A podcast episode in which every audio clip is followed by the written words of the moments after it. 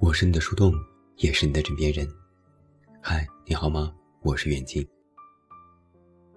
我以前一直有一个比较盲目乐观的想法，那就是，如果我混得不行，是运气问题，只要大环境还轰轰烈烈，就还总有机会翻盘。换句话说，时代的电梯还开着，还在上升，哪怕自己腿脚慢点儿，没赶上这波。下一趟挤进去了，还能跟着上升。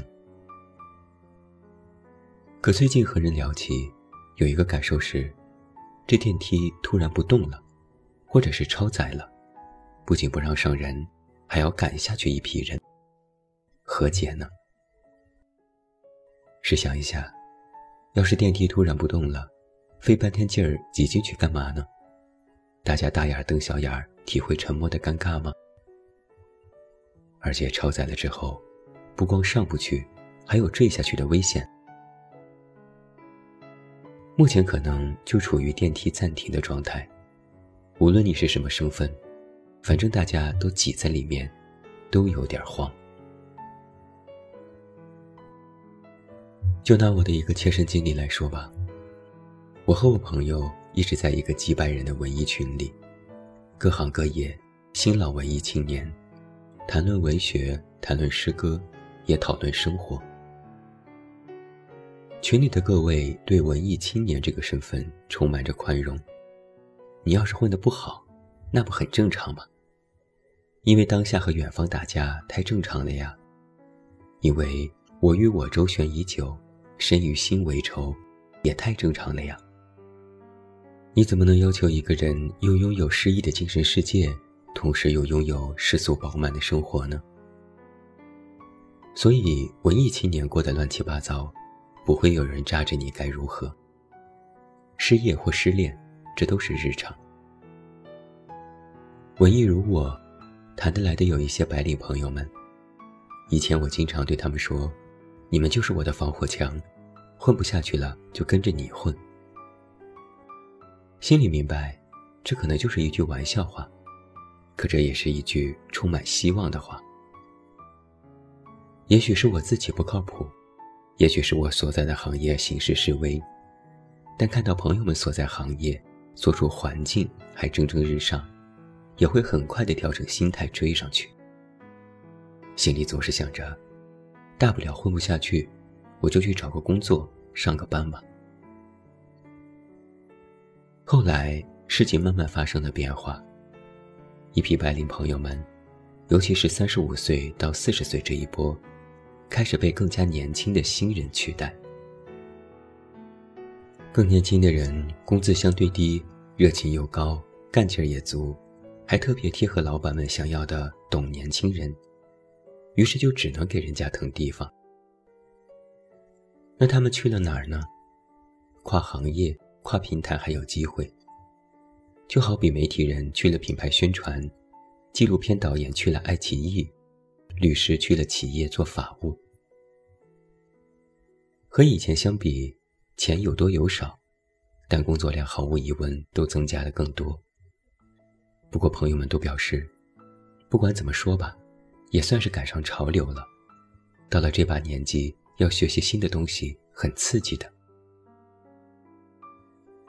不过，我们还有大厂的朋友们，曾经觉得都 P 七 P 八的朋友们，应该是稳如老狗了，或者在一个企业里做到了中国区、大中华区的管理层位置，也应该算是尘埃落定、功成名就。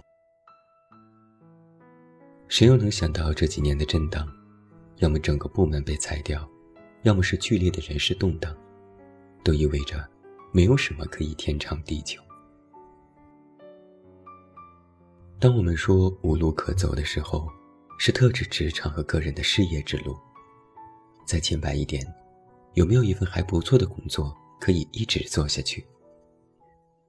和真正的无路可走相比，中间还差了十万八千里。因为我总是很好奇，如果我们做一件事已经做了很多很多年，又不太会别的，那么我不干这个还能干什么呢？毕竟就算是四五十岁腾笼换鸟，离延迟退休还有个十几二十年，总不能就闲着不干吧？而真正无路可走的人也有很多。这一年可以查到的信息是，断供房子的数量增加了很多，某地外卖员也招满了，还有很多经常去的商店也关门了。时不时也看到新闻上说，程序员或者是白领，还有小老板，失业或者是破产之后，就去送外卖和开网约车。那种描述的语气，既带着对对方阶层跌落的遗憾。又带着“人呐就应该自强不息”的鼓励，怎么都觉得别扭。是的，别扭。真正感觉无路可走的时候，不管怎么走，都是别扭。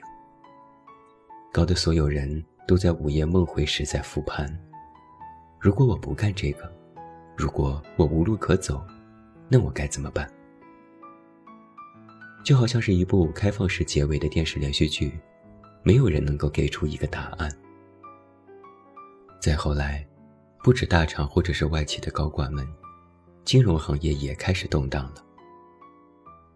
前几天我朋友留言说：“谁能想到一个周末，我们就拍板定下了影响世界金融格局的大主意呢？”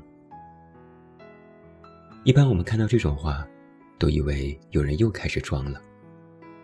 可是看一看金融新闻，感觉暴风雨也就在不远处了。银行、律所、咨询公司也一片哀鸣，接下来又是一轮动荡。谁又能够知道谁明天早上醒来打开电脑，会不会收到什么崩天的邮件呢？那你现在体会到了那句“防火墙刺底击穿”的感觉了吗？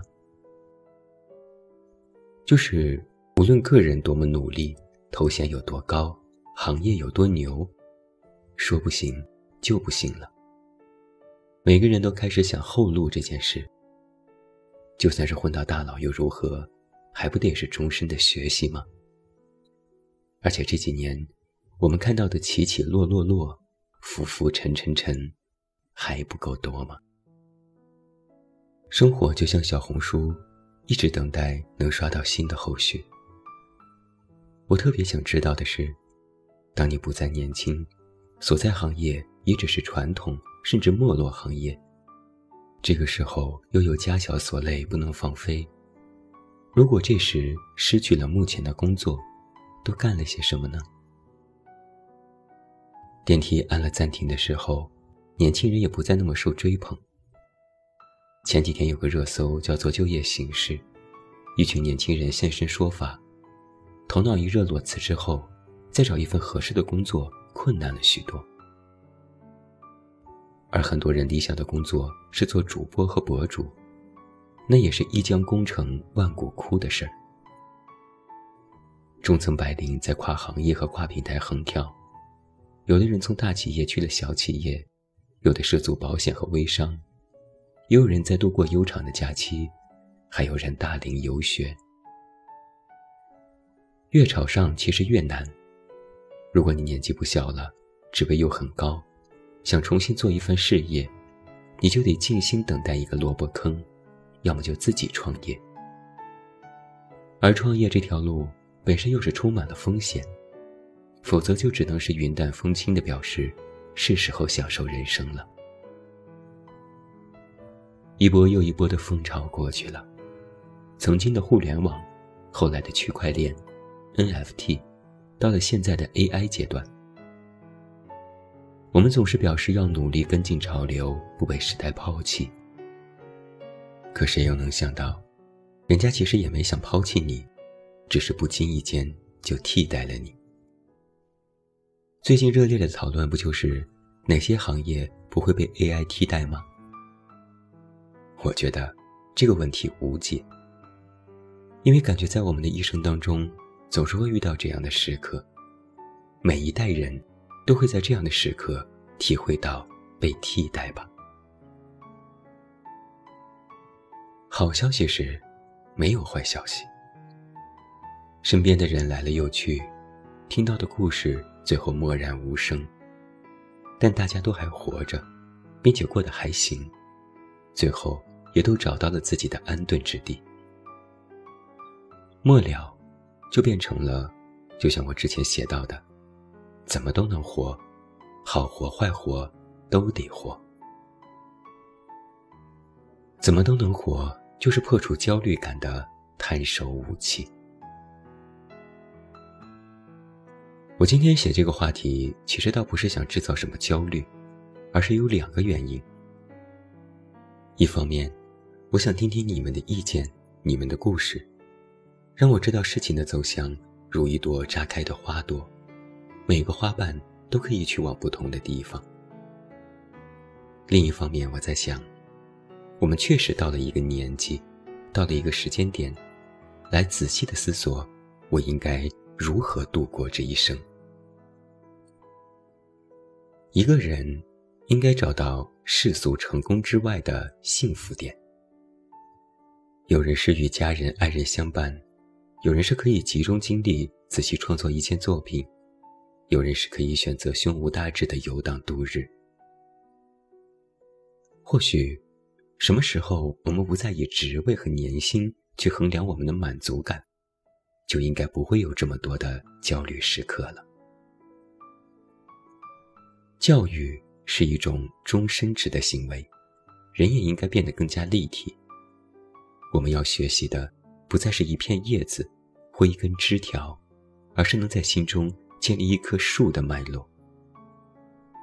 你可以不光是个会计，还可以是会操纵 AI 做账，也能够操纵它给自己的故事画漫画的会计。